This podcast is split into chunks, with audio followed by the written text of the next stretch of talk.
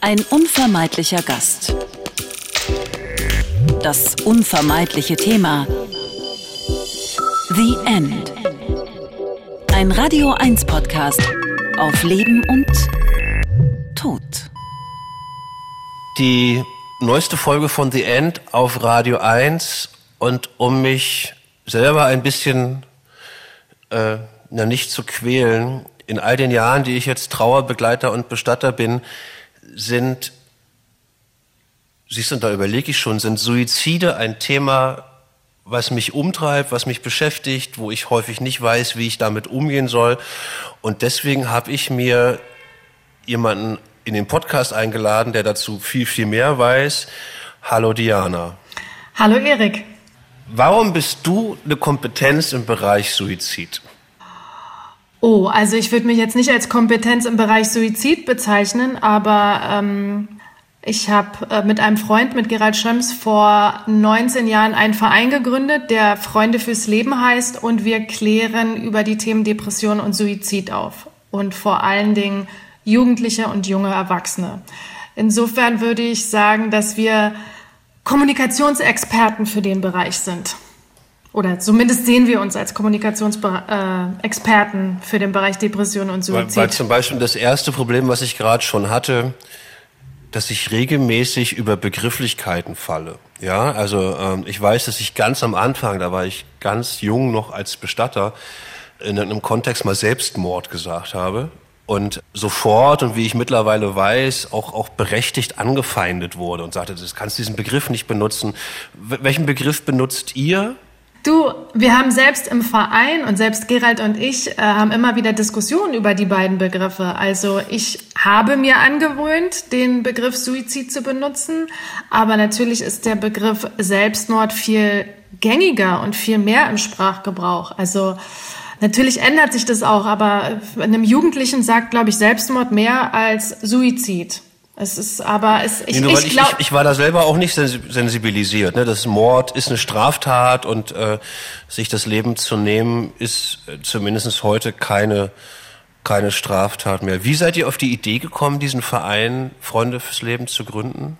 Also, wir hatten beide einen Suizid in unserer, in unserem näheren Umfeld, ich in meiner Familie. Also bei mir hat sich mein Bruder das Leben genommen und bei Gerald die Freundin. Äh, wobei, als wir den Verein gegründet haben, da war es bei mir schon, also mein Bruder hat sich 98 das Leben genommen. Wir haben 2001 den Verein gegründet, also drei Jahre schon her. Und Gerald und ich, wir waren damals Arbeitskollegen, als ähm, seine Freundin gestorben ist. Und dann habe ich ihn angerufen und habe gesagt, boah, das tut mir so leid. Und wenn er reden möchte, wir sind zwar nicht befreundet, aber ich bin da, ich habe ein offenes Ohr. Und dann haben wir uns getroffen und haben halt unsere Erfahrungen ausgetauscht, wie Leute mit uns umgegangen sind, wie das Umfeld reagiert hat auf die Suizide und haben festgestellt, dass es ein wahnsinniges Tabuthema ist. Also wir kommen beide aus der Medienwelt und haben ähnliche Erfahrungen gemacht. Und uns ist dabei aber aufgefallen, also wir haben es den Leuten ja nicht zum Vorwurf gemacht.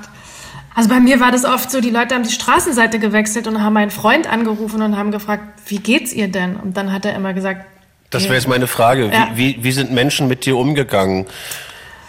Erinnerst du dich? Sind ja, dir aus dem Weg gegangen? Ja, sind mir aus dem Weg gegangen, weil sie nicht genau wussten, wie sie reagieren sollten oder wie sie überhaupt auf das Thema re reagieren sollen. Und Gerald ist und mir ist damals im Gespräch aufgefallen, dass die Leute so wenig darüber wissen, über Depression und Suizid. Und im Grunde genommen wie bei Tod, wenn jemand stirbt, man kann ja gar nicht wirklich falsch reagieren. Ja? Also ich wollte ich wollt gerade sagen, also das, was du jetzt gerade erzählst, dieses nicht damit umgehen können und wie reagiere ich auf jemanden, das ist jetzt ja gar nicht so suizidspezifisch. Ne? Ich glaube, mhm. Suizid ist das, was ich häufig in, in, in meiner Arbeit sehe, da sind wir jetzt schon sehr doll quasi mit im Thema, ist, dass im Gegensatz zu jemand hat Krebs, es gab vielleicht einen Unfall, Suizid immer eine totale Ambivalenz mit sich bringt. Auf wen bin ich eigentlich böse, wenn ich auf jemanden böse sein muss? Da ist ganz häufig unglaublich viel Schuld mit im Raum. Also das ist zum Beispiel auch ein Grund, weswegen ich selber, wenn ich Familien oder Freundeskreise begleite, die einen Suizid erlebt haben, dass ich da häufig selber mitzukämpfen habe, weil ich deren Wut teilweise auch verstehe, die irgendwann aufkommt und die Hilflosigkeit, mit der die auf die eigene Situation schon ist, gar nicht auf die von dem, der sich das Leben genommen hat.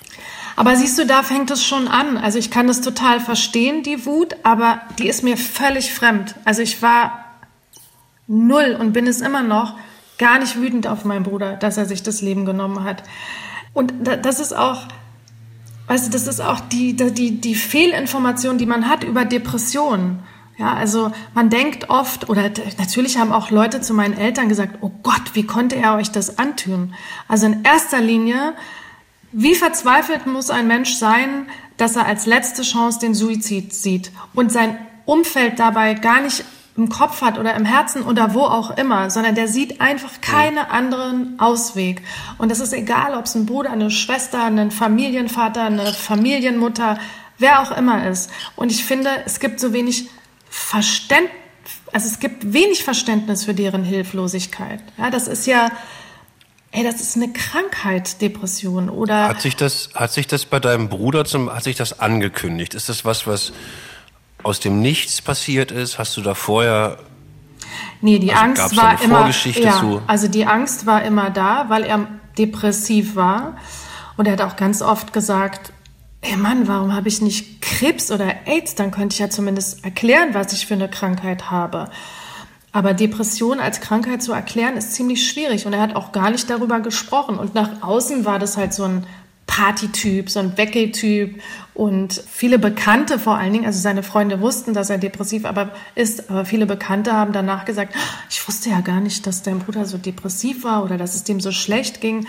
Das hat er nach außen auch nicht gezeigt. Das haben wir als Familie gewusst und wir als Familie haben auch eine Therapie gemacht und er hat auch eine Therapie gemacht und man muss leider sagen, er hat sich zu einem Zeitpunkt umgebracht, wo wir alle dachten, boah, jetzt ist er über den Berg, jetzt geht's ihm gut, jetzt ist alles wieder okay. Aber so war es nicht. Er hat halt gesagt, ey, wenn ich das nochmal kriege, wenn ich nochmal so einen depressiven Schub kriege, ich weiß nicht, ob ich das überstehe.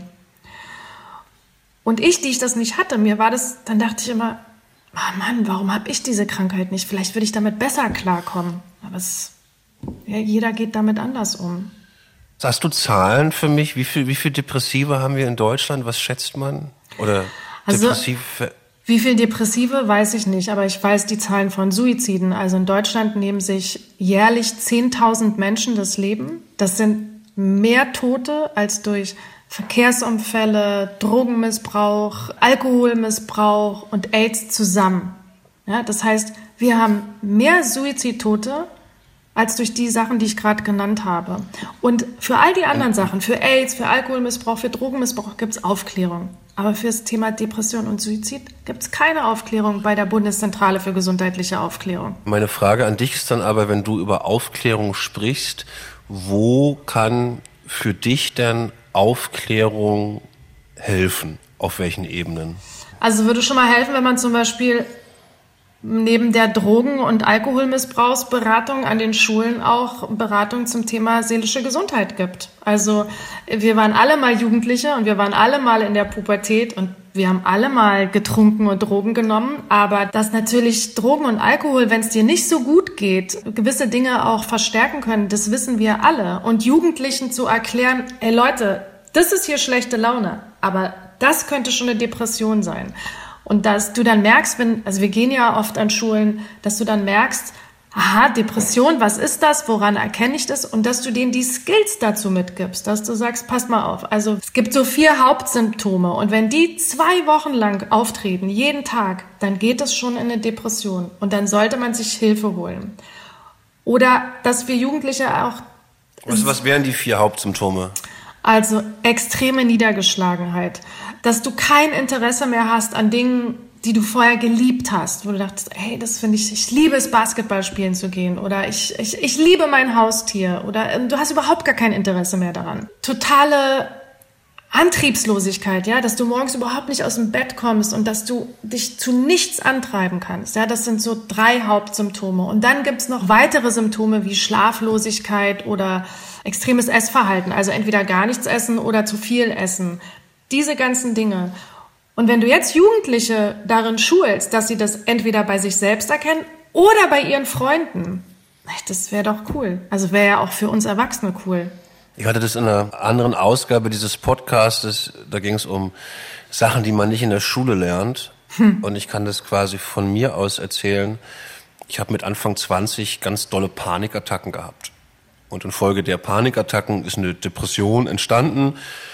Ich habe ganz lange gedacht, dass ich verrückt bin. Ne? Also weil ich quasi, dass das was ist, was behandelt werden kann, wo dir geholfen werden kann und dass es vor allen Dingen auch überhaupt nichts Unnormales ist, dass deine, deine Psyche in extremen Veränderungssituationen so reagiert.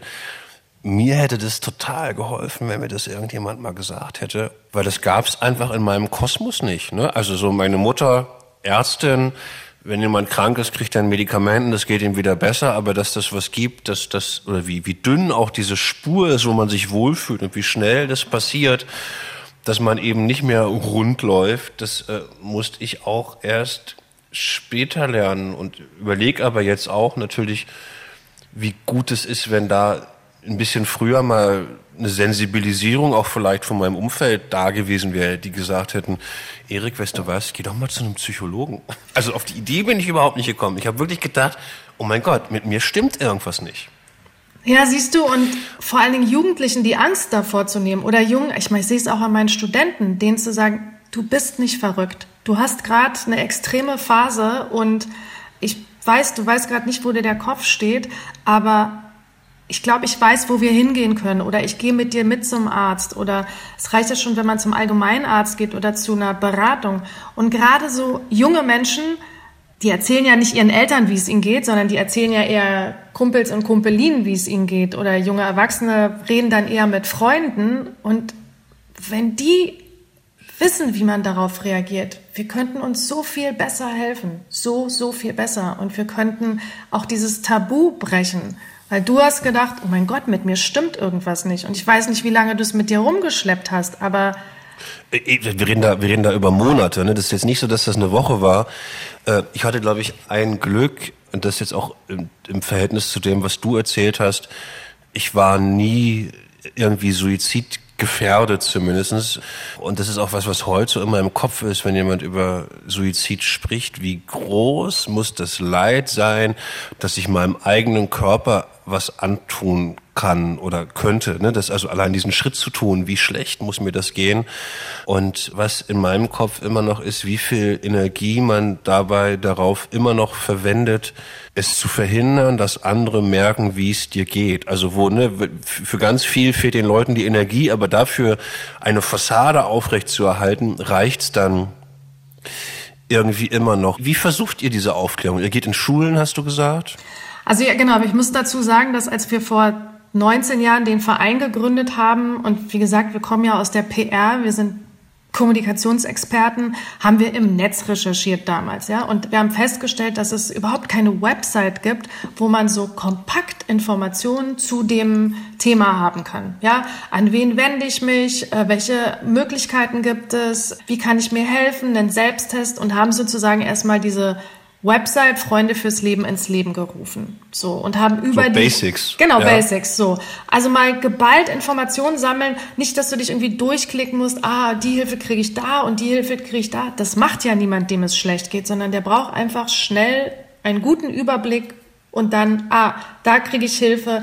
Und wir haben es mittlerweile auch nach Bundesländern getrennt und also wir haben echt extrem viel Informationen auf unserer Website, die aber gut zugänglich ist. Und dann, mh, hm, wann war das vor ich glaube 2009 haben wir festgestellt, okay, Jugendliche surfen nicht mehr im Netz, die sind jetzt eher auf YouTube unterwegs. Also haben wir gesagt, gut, dann machen wir einen Freunde fürs Leben TV-Kanal, also einen YouTube-Channel und klären über YouTube auf. Und da wir aus der Musik und aus dem Film kommen oder beziehungsweise sehr vernetzt waren dam damals und immer noch, haben wir halt befreundete Musiker und Schauspieler gefragt, ob sie mal über die Höhen und Tiefen in ihrem Leben auf unserem YouTube-Channel sprechen können. Und da haben wir halt verschiedene Formate. Also ein Format ist zum Beispiel Bar Talk mit Markus Kafka.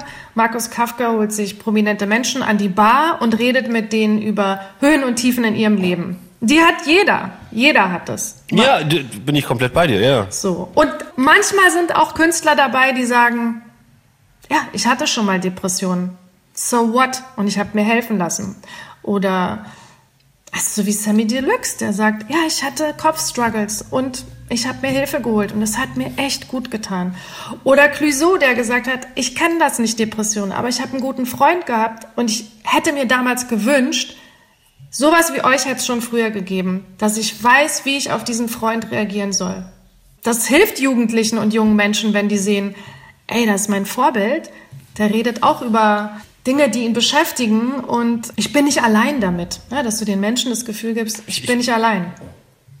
Ich glaube, eine der ganz wichtigen Sachen, das sehe ich auch, wenn es ums Thema Sterben geht, immer wieder ist, Bewusstsein ne, hängt viel mit Sprache und mit Worten, die ich finde und überhaupt mal vorgelebt zu bekommen, wie jemand sagt, mir geht's nicht gut und das ist nichts, was ich jetzt mit einem guten Witz verändere oder das ist auch nichts, was ich mit einem guten Essen verändere, sondern mir geht's einfach gerade beschissen.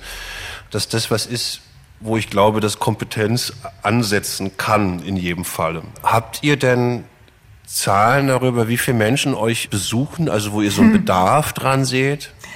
Ja, also auf Facebook, äh, sagen wir aber, Facebook kam ja noch später. Also auf dem YouTube-Channel, ich glaube, unsere Videos sind schon fünf Millionen Mal angeklickt worden. Ich bin nicht so super Wahnsinn. gut mit Zahlen. Wir versuchen sozusagen jungen Menschen immer auf ihren Kanälen zu folgen. Wir haben dann über Facebook aufgeklärt und jetzt klären wir über Instagram auf. Also auch das geht mit einem Konzept. Und der Bedarf ist da dafür weil wir wahnsinnig viel Feedback von den Leuten kriegen. Und jetzt nicht nur von jungen Leuten, sondern auch von, also Eltern schreiben uns E-Mails, Großeltern schreiben uns Briefe und Jugendliche hinterlassen uns Nachrichten, was echt süß ist. Ja. Und man sieht's auch an den Spenden. Ey, viele Spenden sind von vom Taschengeld von vielen Leuten. So fünf Euro, ey, danke für eure Arbeit, ist voll gut, hat mir geholfen, hat meinem Umfeld geholfen. Ja. Wann ist man am gefährdetsten? Gibt es sowas wie eine Lebensphase, wo man gefährdeter ist als sonst, in eine Depression zu fallen oder Suizidgedanken zu entwickeln? Oh nee, das kann ich dir nicht sagen, weil, weißt du was, ich finde es ja auch erschreckend, dass es gibt ja schon Suizide bei Kindern. Ja, also was mir auch bis vor ein paar Jahren völlig, ich wusste das auch nicht. Es kommt halt immer darauf an, was du erlebst in deinem Leben. Also ich würde mal sagen, die ich Trennung meiner Eltern hat mich nicht so stark belastet wie mein Bruder. Also damit, ja. womit ich klargekommen war, bin, ist er weniger klargekommen. Ich war erschrocken. Ich habe vor ein paar Jahren einen, einen Jungen gehabt, der war elf, der hat sich das Leben genommen.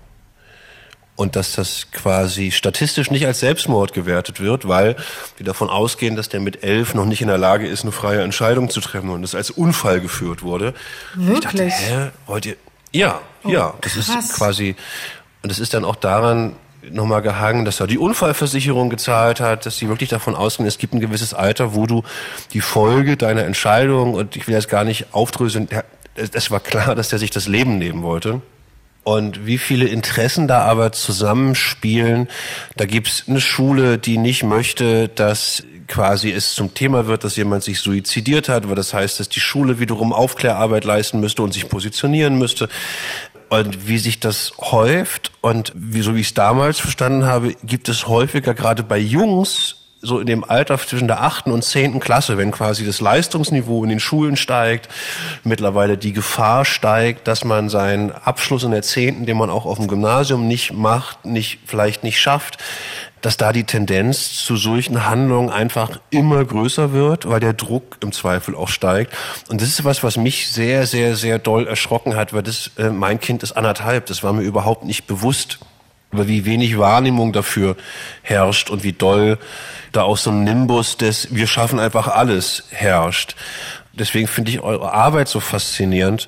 Ich halt leider auch im engsten Umfeld jemanden gehabt habe, der hat versucht, sich das Leben zu nehmen. Und der ist aber durch eine vernünftige Behandlung, also der ist mittlerweile der glücklichste Familienvater der Welt, der aber auch sagt, ey, ich, ich wäre vor diesem Suizidversuch nicht in der Lage gewesen, zu einem Psychologen zu gehen. Meine Eltern hätten mich, ich will ich sagen, ausgelacht, hätten mich nicht mehr ernst genommen. Ich weiß nicht, wie ich es meiner Partnerin hätte erklären sollen. Das brauchte für den diesen extremen Ausschlag, um überhaupt einen Prozess des Behandelns zu starten.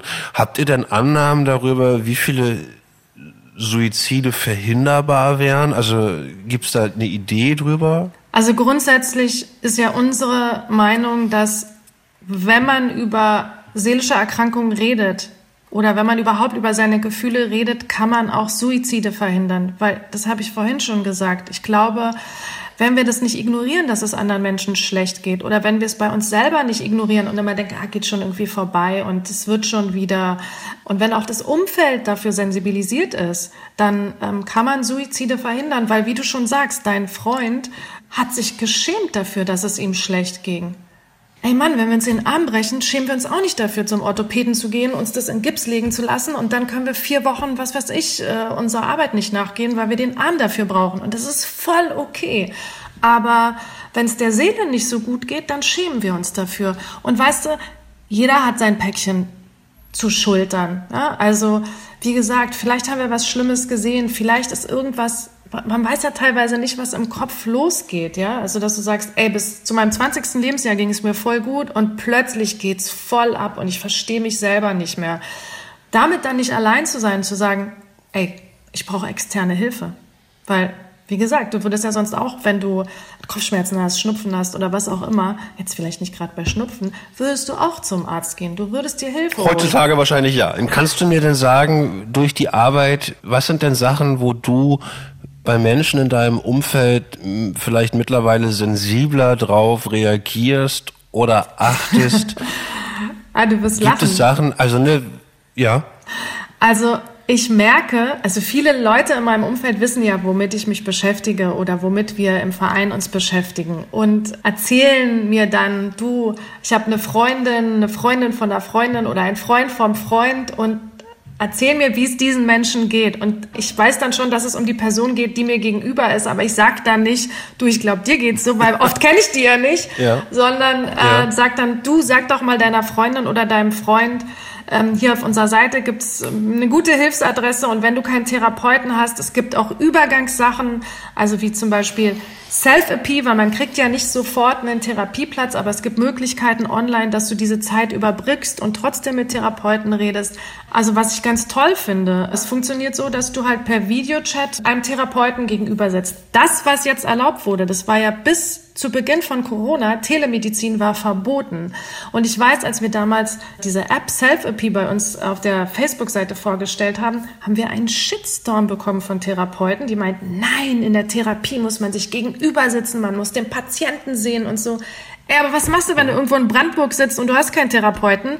Da, dann ist doch super, wenn du jemanden anrufen kannst. Und mittlerweile ist es auch so, dass zum Beispiel Self-EP wird auch von den Krankenkassen bezahlt. Also ich glaube, die AOK und das die Barmer über... Ist es, ist es eine, eine App, die, App die, habt, die, habt, die habt ihr entwickelt oder nee. ist die über euch mit kommuniziert Nee, wir kommunizieren worden, das auf unserer Seite für die Hilfsadressen. Das sind so drei Therapeutinnen, die das gegründet haben in Berlin und die werden halt mittlerweile immer größer und die haben das gegründet, um diese Zeit zu überbrücken für Menschen, bis sie einen Therapieplatz haben. Weil dir geht's total ja. schlecht und dann sagen dir mehrere Therapeuten, sorry, ich habe erst in einem halben Jahr einen Platz oder pff, kommen Sie mal in einem Jahr wieder. Was machst du in den sechs Monaten? Und das ist echt eine tolle Möglichkeit. Aber wie gesagt, das war ja nicht wirklich anerkannt oder war verboten und jetzt zu Corona-Zeiten, wir haben auch so eine Corona-Seite auf unserer Website, bieten es ganz viele Leute an. Also auch viele Therapeuten bieten an, wir können das jetzt über Videokonferenz machen. Wir bieten auch viele zeitgemäße Sachen auf unserer Website an. Also wir bieten die an. Wie Aber gesagt, wir sind eine Plattform. Noch, noch, geh nochmal kurz zurück. Ich wollte ja quasi Indikatoren, wo du sagst, ey, wenn in deinem Freundeskreis oder Bekanntenkreis jemand die Verhaltensmuster an den Tag legt, dann macht bitte die Augen auf, weil das ist was, was ich immer wieder auch von, von Angehörigen oder vor allen Dingen von Freunden von Suizidenten einfach erfahre, dieses hätte ich doch was gewusst? Und äh, die dann suchen nach, ich habe Signale gesehen, ich habe die vielleicht falsch gedeutet. Also ne, wie quasi, und das ist das, womit ich ja häufiger eher zu tun habe, ist, wie das in der Trauerarbeit zu einer Belastung wird, ne, wenn dann plötzlich nochmal diese Schuldebene dazukommt. Mhm. Ne? Habe ich nicht richtig geholfen? Habe ich vielleicht nicht richtig hingehört? Gibt's Sachen, wo, wo die, die ihr in eurer Erfahrung beschreibt, wo ihr sagt, ey, dann, das sind Alarmsignale. Wenn das kommt, muss hingehört werden? Also klar, ein, ein ganz extremes Alarmsignal ist, ich habe keinen Bock mehr ich, ich glaube, ich nehme mir das Leben. Oder ähm, wenn jemand sagt, ich kann nicht mehr, ich weiß nicht mehr weiter. Und oft denken wir, wenn es in unserem Umfeld passiert, ja, dann denken wir, ah naja, der hat eine Freundin, die wird schon mit ihm reden. Oder ach so, die, hm. die ist ja verheiratet, der Mann wird sich schon drum kümmern. Wir denken, dass da ein Umfeld ist, das sich schon kümmern wird. Aber wenn das in unsere Richtung geäußert wird, dann sollten wir an der Person dranbleiben und sagen, was meinst du? Möchtest du dir das Leben nehmen? Und auch ganz konkret danach fragen, auch wenn man denkt, oh, ist ein bisschen unangenehm, aber wirklich an der Person dranbleiben. Hast du Suizidgedanken? Also du meinst wirklich, wirklich, wirklich, wirklich klare Fragen genau, stellen? klare Fragen. Hast du Suizidgedanken? Und äh, ja, und dann, dann merkt man ja schon. Und das Wichtigste in so einer Situation ist zuhören und demjenigen das Gefühl geben, ey, ich bin da, ich helfe dir, ich höre dir zu, notfalls suche ich mit dir zusammen nach einer Hilfe. Aber wirklich Hilfe anbieten und wie gesagt, das Wichtigste ist zuhören und nicht, ja, wird schon oder einen super Ratschlag geben und Genau. Aber gibt es, gibt es so Verhaltensmuster? Also ne, wenn du jetzt zum Beispiel beschreibst, bei deinem Bruder, ihr wart eigentlich alle äh, auf dem Stand, der ist jetzt über den vermeintlichen Berg und Sachen werden besser. Gab es irgendwelche Signale, wo, wo du denkst, das hätte man vielleicht doch sehen können? Also wenn ich eins gelernt habe, ist, dass man das hätte nicht verhindern können. Ich hätte meinen Bruder nicht 24 Stunden überwachen können. Und deswegen mache ich mir auch keine Vorwürfe. Ich habe ja mit meinem Bruder zusammen gewohnt und wir waren im engen Austausch. Und ich habe ja oft gemerkt, dass er, er merkt, dass ich mir Sorgen mache oder, oder dass, dass der sagt, oh, ich will dich nicht belasten mit meinen Sachen. Und ich habe immer gesagt, es belastet mich nicht. Es belastet mich nicht. Ich, mir geht's gerade besser als dir. Wir schaffen das zusammen.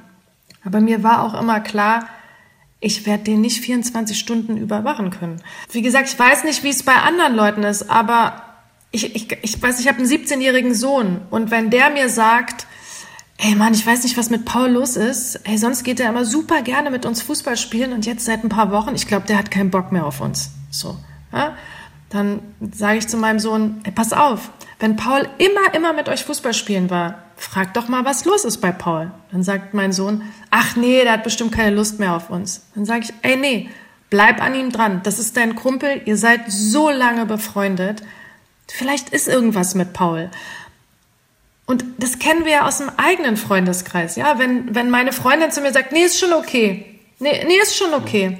Dann rufe ich trotzdem alle zwei Tage an und sage, Ey, sorry, ich mache mir Sorgen. Es ist nicht okay. Aber heißt das, was du gerade beschreibst, dass, ich sage mal, gesellschaftliche Zusammenhänge, die weniger verpflichtend sind, als sie vielleicht mal waren, so Depressionen und Suizidtendenzen im Zweifel auch fördern? Also wenn es weniger verpflichtende Zusammenhänge gibt. Ne? Also wenn ich mich drei Wochen nicht bei meiner Freundin Diana gemeldet habe, ist die Chance, dass sie ihre Abende mit anderen Freunden verbringt, wo sie nicht hinterherhaken muss, im Zweifel einfacher. Ich habe das letztens im Gespräch mit meiner Mutter gehabt, die ist Allgemeinärztin, die meinte, Erik, als sie angefangen hat, die ist jetzt 59er Baujahr, zur Arbeit, meine, da gab es das Thema depressive Jugendliche, gab es einfach noch nicht in ihrer Arbeit. So, das ist was, was in den letzten Jahren auftaucht, wo sie dann manchmal auch nicht weiß, ob das quasi aufgefallen ist, weil mittlerweile ein Fokus drauf gerichtet wird, weil äh, ein Raum dafür entsteht, oder ob das einfach auch gesellschaftliche Tendenzen gibt, die eventuell Depressionen einfach fördern. Also ich würde sagen, dass es Depressionen schon immer gab. Und wie gesagt, also ich, meine Eltern sind ein bisschen älter und die Nazis haben depressive Menschen eingesperrt oder umgebracht. Ja, und da ist eine Generation danach groß geworden, die gesagt haben, oh, ich sag bloß nicht, dass es mir schlecht geht, weil man hat das noch im Kopf. Also ja. ich weiß nicht, welcher Jahrgang du bist, aber als ich Jugendliche war, gab's AIDS und darüber hat kein Mensch gesprochen. Uns wurde damals, weißt du, darfst du zum ersten Mal in deinem Leben vögeln und dann kommt AIDS plötzlich und du denkst, oh mein Gott, wir sterben alle. Und da wurde so viel Scheiße drüber erzählt, ja, übers Küssen wird es übertragen und wir dürfen uns alle nicht mehr anfassen. Aber irgendwann gab's Aufklärung über AIDS und jetzt siehst du überall, alle wissen Bescheid und es ist fast ein sexy Thema geworden. Ey, damals hat ja. kein Mensch darüber gesprochen. Wirklich keiner. Das war so, also, so nach dem Motto, oh, der ist wahrscheinlich schwul, deswegen hat er AIDS oder so. Also das war eher ein Tabuthema und ein verpöntes Thema. Und das wurde ja auch von der Gesellschaft aufgebrochen, dass man gesagt hat, nee, es ist ein wichtiges Thema, wir müssen darüber reden. Seid ihr denn auch Ansprechpartner nach Suiziden? Weil das ist was, wo ich in meiner Arbeit häufig mit zu tun habe, dass ich sehe, dass der Betreuungs Aufwand klingt so negativ, aber der Betreuungsbedarf von Menschen, die durch Suizid jemanden verloren haben, häufig ein anderer ist als jemand, der durch einen Unfall jemanden verloren hat oder durch eine Krankheit. Was bietet ihr auf der Ebene an?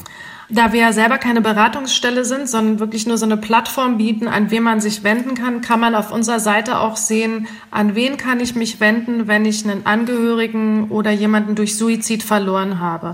Und auch da würde ich sagen, nicht mit der Trauer und der Wut alleine bleiben, sondern sich Hilfe holen. Also meine Mutter zum Beispiel hat sich mit anderen Eltern getroffen, die auch ihre Kinder durch Suizid verloren haben. Ich wäre da völlig fehl am Platze gewesen, weil ich bin Schwester gewesen. Aber meine Mutter hat es gut getan, mit anderen Leuten zu reden und sich mit denen auszutauschen. Wie war das bei dir? Also, dass man sich wirklich Hilfe holt. Und diese, diese ganzen Hilfsadressen, es gibt ja verschiedene Vereine, die sich darum kümmern, die findet man bei uns auf der Seite. Also muss nicht suchen, sondern das ist wirklich danach aufgeteilt. Mit was ich halt häufig zu tun habe, ist einfach nochmal, dass man im Akt des Suizides ja häufig auch nochmal so einen Kommunikationsakt findet. Ne? Also so, ich das interessanterweise häufiger beobachte, dass wir, glaube ich, bei uns überdurchschnittlich viele Suizide begleiten, weil ich immer das Gefühl habe, mit Spezialfällen kommen die Leute zu uns, aber dass es interessanterweise geschlechtermäßig sehr, sehr doll getrennt ist. Dass ich, also ist meine Beobachtung, keine, keine Studie, aber dass Männer dazu neigen, einen Suizid zu begehen, den andere mitbekommen, wo auch nochmal so ein Akt an die Welt ist. Und ganz häufig Frauen das sind, die dann so ganz ordentlich alles rauslegen und die Schlüssel hinlegen und sagen, guck mal, der Schlüssel muss auf Arbeit noch abgegeben werden, hier ist noch eine Versicherung, die gekündigt werden muss. Und ich zurück zu den Männern dann häufig wirklich damit zu kämpfen habe, wie erkläre ich einem Kind, dass sein Papa sich draußen im Hausflur erhangen hat, wo einfach klar war, für das Kind ist klar, mein Papa musste doch wissen, dass ich da lang gehe. Ne? Also das quasi, das meinte ich vorhin mit Gewalt und Wut, die entsteht. Der hat sich ja nicht für sich alleine klammheimlich das Leben genommen, sondern hat das wirklich so gemacht, dass im Zweifel das alle mitbekommen, dass ihn Menschen finden. Und das bin ich dann manchmal insofern mit meinem Latein am Ende, als dass ich denke, bis zu einem gewissen Grad kann man sicherlich Sachen über Depressionen erklären, dass da einfach auch keine Wahrnehmung mehr für andere vielleicht herrscht. Aber manchmal findet man die eben umso mehr, nämlich dann, wenn ich wirklich merke, okay, die Form, wie sich jemand das Leben genommen hat, war auch nochmal eine Aussage an die, die da am Leben weiterbleiben. Und da habe ich selber ganz häufig Schwierigkeiten, wie ich damit umgehen soll. Melden sich so eine Menschen auch bei euch und stellen Fragen? Oder seid ihr nur Vermittlungspartner? Ihr seid kein, kein Kommunikationspartner? Also, ja, genau. Wir sind äh, eine Kommunikationsplattform, aber wir sind keine Beratung.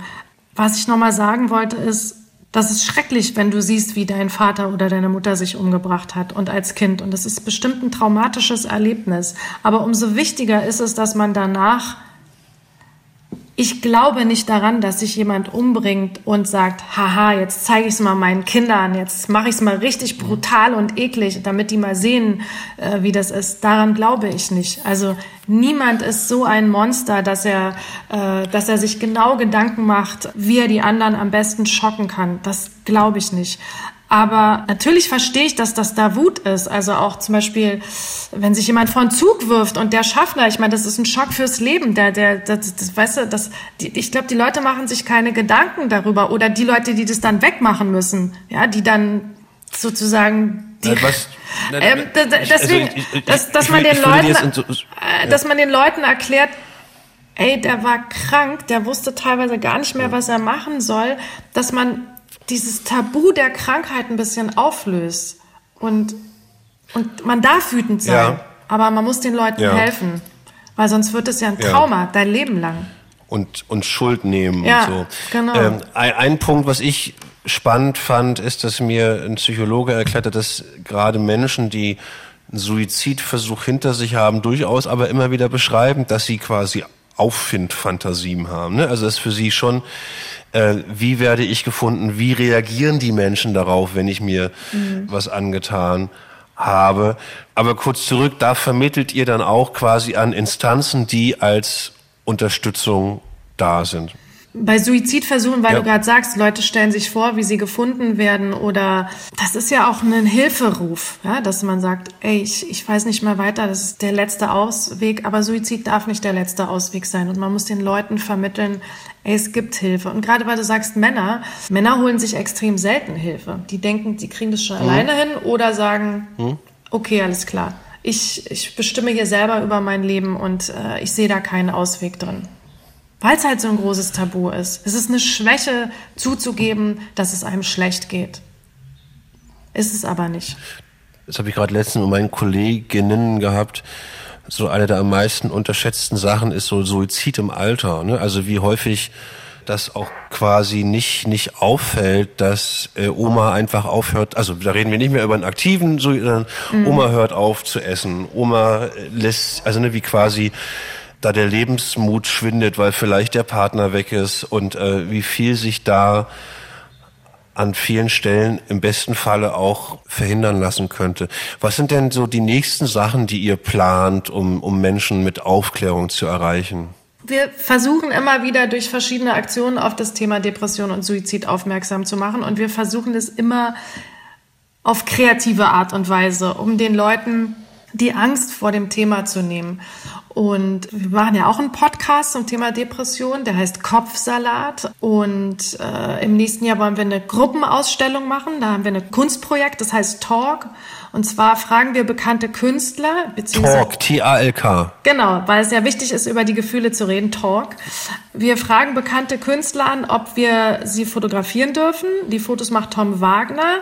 Dann entsteht sozusagen ein Porträt von dem Künstler und der Künstler soll sein eigenes Porträt bearbeiten, also das, was er in sich sieht. Und natürlich fragen wir an und sagen, wir klären über Depression und Suizid auf und dann gibt's Künstler, die sagen, nee, mit dem Thema kann ich nichts anfangen. Und dann gibt's Künstler, die sagen, ach, mit dem Thema kann ich ganz viel anfangen, weil äh, hätte ich die Kunst nicht, würde ich, hätte ich mich schon längst äh, umgebracht, dann wüsste ich gar nicht mehr weiter. Und es hilft denen ja auch. Und das sagen ja auch ganz viele ja. Musiker und Künstler und die sagen, ey, aus der Melancholie mache ich super Texte und mache super Songs und es hilft mir und es ähm, bringt mich weiter. Wir haben bis jetzt noch kein Projekt mit Künstlern gemacht. Insofern ähm, finde ich das ganz spannend, dass du so auch mit Künstlern ins Gespräch kommst und die einen sagen, ja, ich habe direkt Bezug zu dem Thema oder die anderen sagen, ich habe in meinem Umfeld damit, äh, bin ich damit konfrontiert und ja, ich möchte mitmachen bei dem Projekt. Also äh, ich würde mich gerne engagieren. Und wie ist deine Erfahrung? Ich meine, du und Gerald habt das auch aus, einem, aus einer Verlustsituation heraus gegründet. Wie können Menschen, die das jetzt hören, wie können die euch am besten unterstützen? Braucht ihr Menschen, die mit anfassen? Braucht ihr Menschen, die euch mit Geld überschütten? Geld allein macht nicht glücklich. Ähm, Nein, aber aber es macht es macht projektmäßig unabhängig, ja. Also man kann dann Projekte umsetzen. Ja, also wir finanzieren uns überwiegend durch private Spenden und ja, wir freuen uns über jede Spende, die wir bekommen, weil durch diese Spendengelder können wir neue Projekte umsetzen, neue mm, YouTube-Formate machen oder über Instagram und Facebook aufklären. Aber jetzt für mich, für mich als Dummy, dass die Bundeszentrale für gesundheitliche Aufklärung sagt, Gerald, Diana, was ihr macht, ist spitze. Äh, wir finanzieren euch die nächsten zwei Jahre für das, was ihr da ja augenscheinlich neben euren normalen Berufen macht. Mhm. Das ist augenscheinlich nicht passiert, weil da, das ist für die kein Thema, ist es zu klein? Ich nee. meine, ich sehe tausend Kampagnen, die davor waren, dass ich besoffen Auto fahre, für, für viel Geld Plakate gehangen werden. Genau, also ähm, Depression existiert nicht auf der gesundheitspolitischen Agenda der Bundesregierung. Deswegen gibt es auch kein Aufklärungsmaterial bei der BZGA und mein Running Gag. Wirklich? Kein ich, Witz? Kein Witz. kein Witz? Kann ich mit, ernsthaft? Ernsthaft. Okay. Und mein Running Gag ist, einmal im Monat da anzurufen und zu sagen, entschuldigen Sie, haben Sie Informationen zum Thema Depression? Dann sagt die Frau, die da schon sitzt, wissen Sie doch, Frau Doku, haben wir nicht. Dann sagen wir, wir, weil wir auch Informationsmaterial, was Schulen vor allen Dingen bestellen und sagen, ah, wir haben Informationsmaterial, kann ich es bei Ihnen auslegen? Ich gebe es Ihnen umsonst. Und dann sagen, ja, aber es geht nicht, Frau Doku, weil wir dürfen es nicht auslegen. Also insofern dieses Informationsmaterial, äh, was wir haben, ist so ein kleiner Pocket Guide, wo es um Fakten zum Thema Depression geht, äh, Vorurteile, wie kann ich helfen, woran merke ich, dass es jemandem schlecht geht. So ein Material haben wir auch, das haben wir mit Therapeuten entwickelt und das bieten wir umsonst an und das kann man bei uns bestellen und wird auch wahnsinnig viel bestellt. Also wir klären online und offline auf.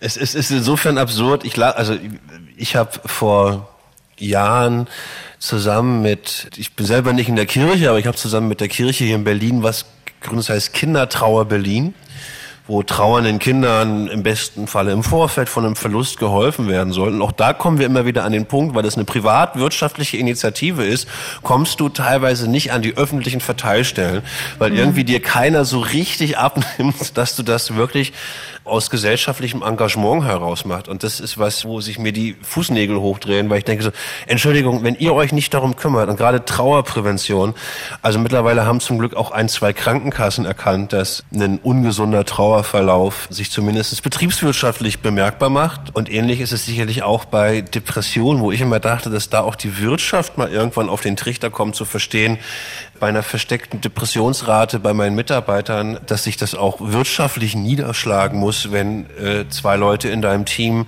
nicht so leistungsfähig sind, wie sie vielleicht sein sollten. Oder immer wieder fehlen. Und es gibt ja auch immer mehr Unternehmen, die sagen, nee, das ist uns wichtig, wie es unseren Mitarbeitern geht und bieten dann halt Yogakurse vom Arbeitsbeginn an oder Meditation oder was es alles so gibt oder ja. einfach nur ein gutes ja. Mittagessen. So, ey Leute, lasst uns wenigstens ja. einmal am Tag gemeinsam gut Mittagessen.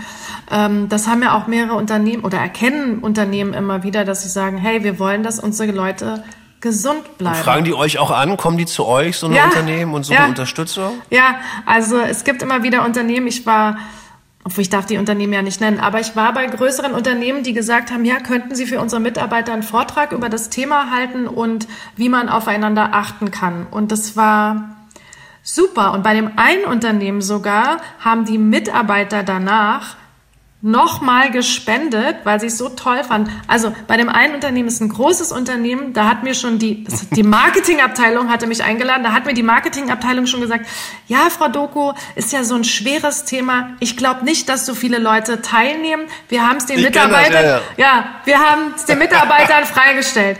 Ey, die Kantine war proppenvoll. Also wirklich, es war ja. total voll. Und das erste, was ich zu den Leuten gesagt habe, ich meinte so, Wow, ich freue mich so doll, dass so viele Leute da sind und mir wurde gesagt, es kommen nicht so viele Leute.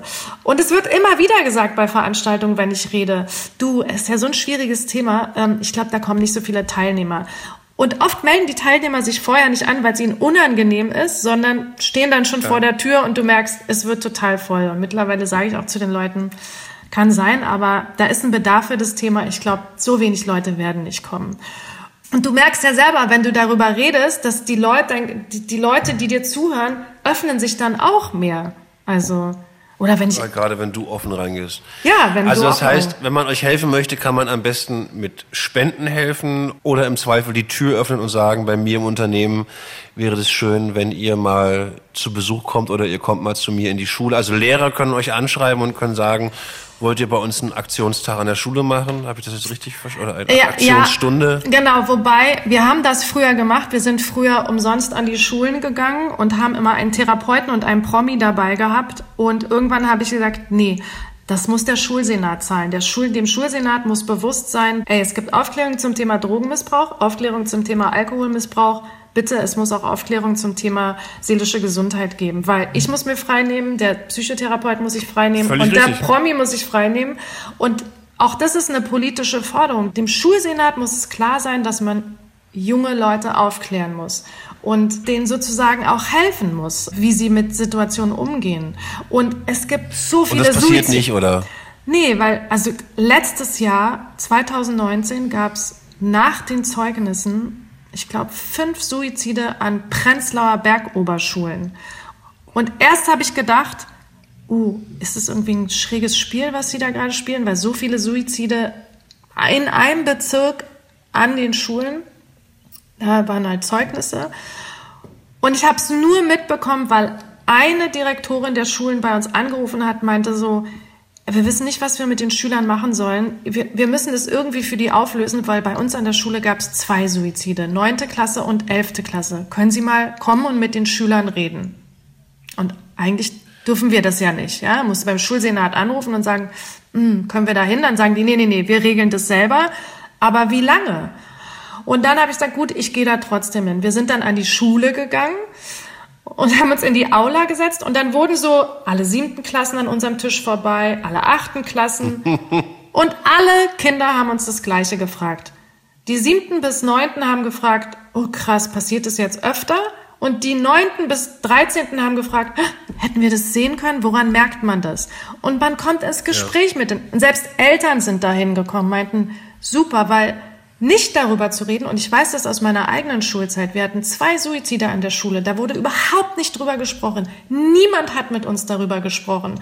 Und es war so ein komisches... Und dann entsteht Gossip, ne? Ja, so ein komisches, beklemmendes Gefühl. Nicht mal über das Thema wurde mit uns gesprochen. Ja, bloß nicht drüber reden, weil ja alle Angst haben, Werteeffektmäßig, dass es dann passiert. Aber ey, wissenschaftlich nachgewiesen, es gibt den Papageno-Effekt. Dass, dass, der, dass der Ruf schlechter wird, ne? Also dass der ja. Ruf der Schule leidet. Das ist beim also, Auch, zum Beispiel. Sagen, wir arbeiten im Prenzlauer Berg. Ich hatte quasi mit der Thematik von der anderen Seite zu tun. Ähm, ah. Also okay, nochmal zurück. Spenden sind gut, Informationsmaterial und ihr geht im Zweifel, wenn es finanziert und gewollt ist, auch an Schulen. Genau. Wir gehen auch an Schulen und ähm, aber mir ist es wichtig, dass von politischer Seite das auch gesehen wird, dass es wichtig ist für, für junge Leute, dass man die aufklärt. Damit die nicht so alleine gelassen werden mit dem Thema. Also auch die Lehrer, ne, die quasi oh, ja, die sind auch überfordert. Material genau. an die Hand geben, ne? Genau, dass man denen das auch ist das, sagt, was ich auch immer wieder sehe, bringen die eher dahin, dass sie ne, du hast jetzt gerade Wärter aufgeführt, also dann arbeitet am Wärter und guckt euch an, was da passiert, da kann man das wunderbar Wobei es, genau, wobei ja alle sagen, oh, Angst vor dem Werteeffekt, aber es gibt ja den Papageno-Effekt, dass wenn man darüber redet, dass es einem schlecht geht, dass es halt da bewirkt, dass Leute sich nicht so alleine fühlen. Also es ist ja auch wissenschaftlich nachgewiesen, weil die einen sagen, bloß nicht drüber reden, weil Nachahmereffekt und die anderen sagen, eben der Papageno-Effekt, ja, drüber reden, um so zu, und, und dann zeigen, wie bei deinem Freund, dem ging es super schlecht, der hatte eine gute Therapie und jetzt geht es ihm besser. Ja. Also dass man auch Hoffnung schürt und sagt, ey, man muss nicht die ganze Zeit in so einem Hamsterrad sein. Ich glaube, dass es auf konkreter Ebene, also im Gespräch zwischen Menschen gut ist.